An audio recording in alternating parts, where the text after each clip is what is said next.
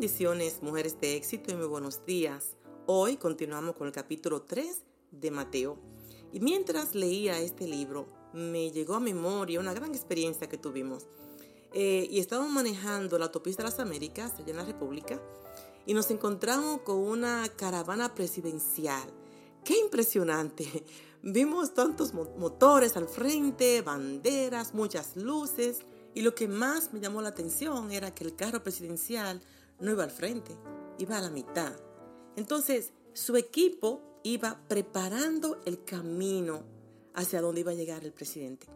Y eso mismo hizo Juan el Bautista. Juan se le llama el precursor, el pregonero de Cristo, el que iba frente preparando los corazones de la gente.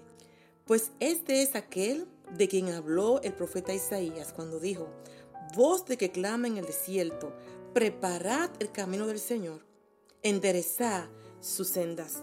Mateo 3:3. El mensaje de Juan el Bautista era un mensaje sencillo para gente humilde. De momento llegaron a ser bautizados también los fariseos y los saduceos, que eran gente de renombre, gente de influencia en la sociedad. Pero Juan pudo detectar que en sus corazones en sí no había un, un verdadero arrepentimiento. Y Juan lo llamó generación de víboras. Generación de víboras. Ya el hacha está puesta a la raíz del árbol. Todo árbol que no dé buen fruto será cortado. El arrepentimiento verdadero va a provocar un cambio, una transformación genuina, una transformación de adentro hacia afuera. Los religiosos tienen el cambio por fuera solamente.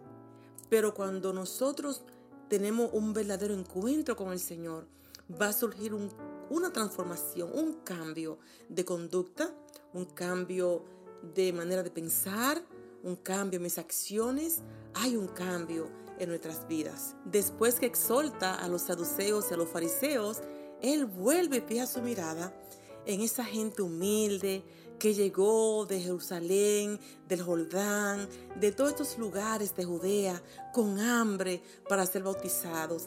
Reconocieron sus pecados y Él, cuando lo está bautizando, le dice, yo a la verdad lo estoy bautizando en las aguas, pero viene uno más grande que yo, que yo no soy digno de desatar el calzado de sus pies.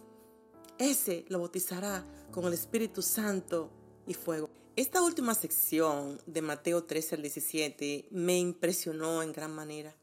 Este, porque Jesús viene al Jordán y le dice a Juan que lo bautizara.